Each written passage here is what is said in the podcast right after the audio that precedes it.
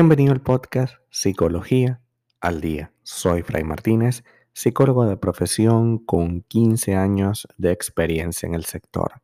Como pudiste ver en el título de este episodio, hoy vamos a hablar un poco acerca de por qué es tan...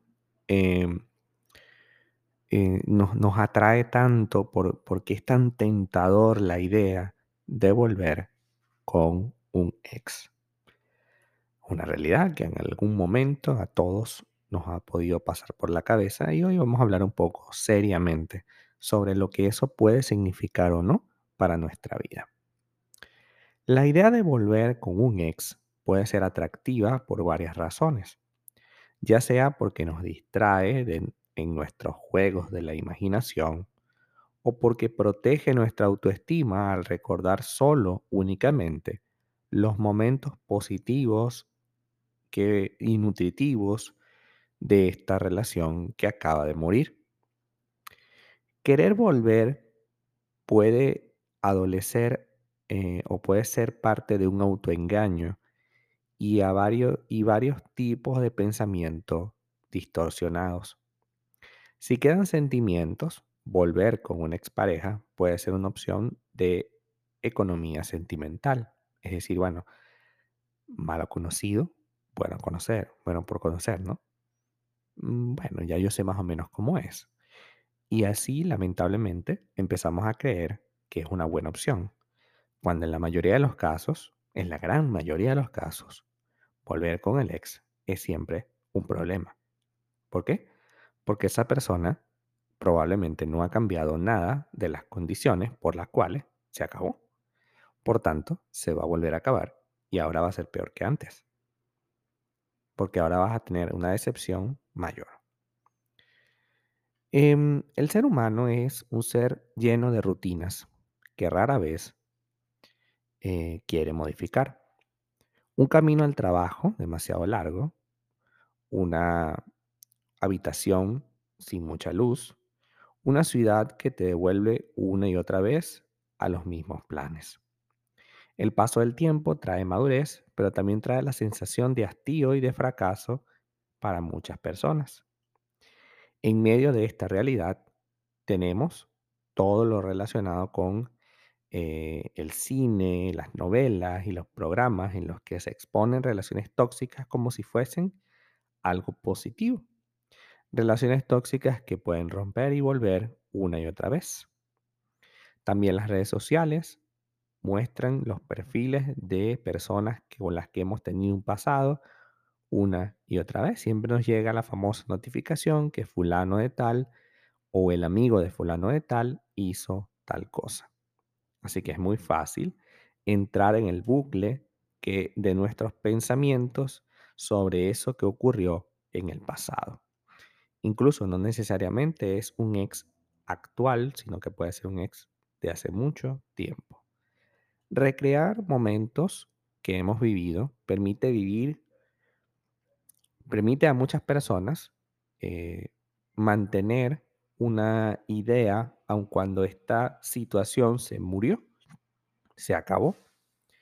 La pereza que puede dar volver a salir con otra persona o el agotamiento de algunas citas que han sido fallidas puede ser mucho más tóxico para ti.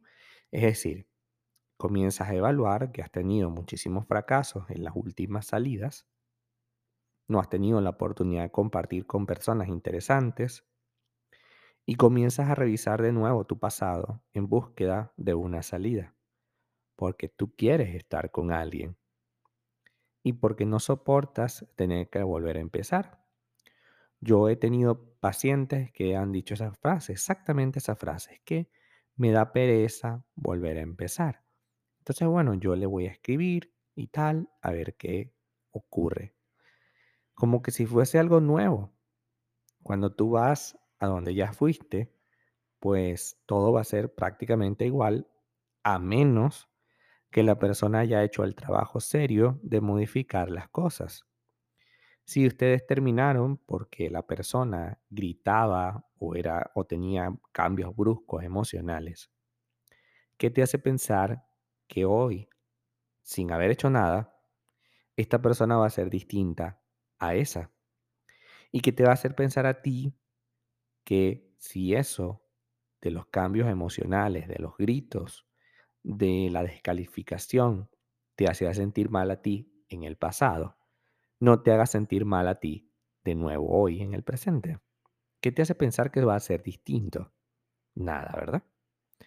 Y es por ello que ese es el primer gran problema. Todo está en tu cabeza, pero no en la realidad. No podemos estar ir por la vida reciclando relaciones.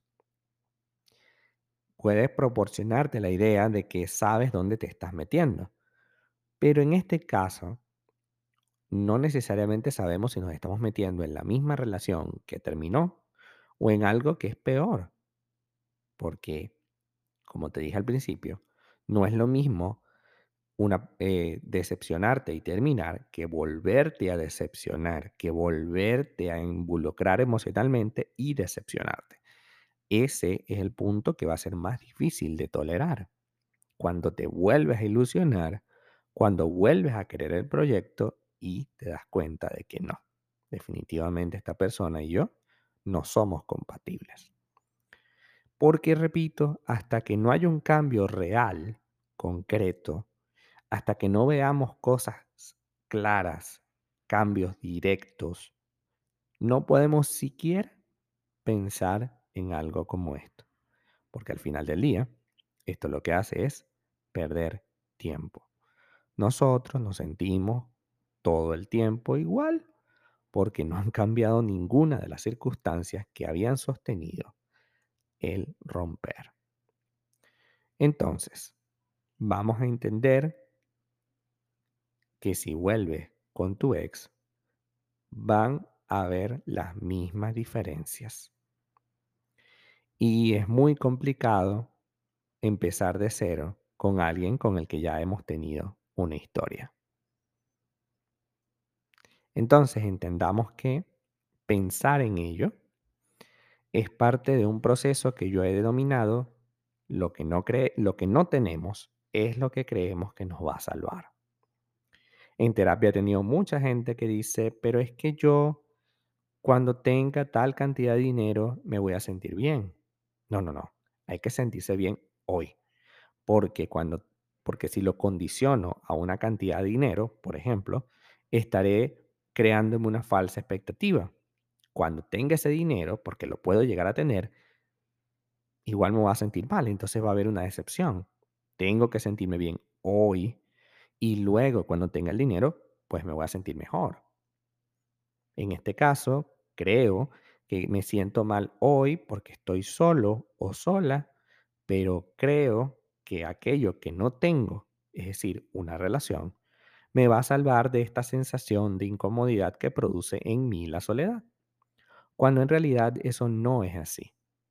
Una pareja no va a cambiarte, no va a mejorar tu sensación de incomodidad o de aislamiento. Eso es tu trabajo, tu trabajo. El otro viene a sumar en función de tu trabajo. Por tanto, si tú te sientes solo y buscas un ex, lo único que vas a lograr es sentirte aún más solo, porque esa persona probablemente no ha cambiado nada de lo que tú consideras que no debería tener la relación. Por tanto, lo va a volver a hacer y tú te vas a sentir peor antes, peor que antes. Te vas a sentir que te ilusionaste de nuevo para lograr absolutamente nada. Hasta acá nuestro episodio del día de hoy. Muchísimas gracias por quedarte aquí hasta el final. Si deseas saber más sobre mi contenido, www.fraymartinez.com. Para consultas online, www.fraymartinez.com y también sígueme en mi Instagram, arroba fraymartinez20. Muchísimas gracias y hasta el próximo episodio.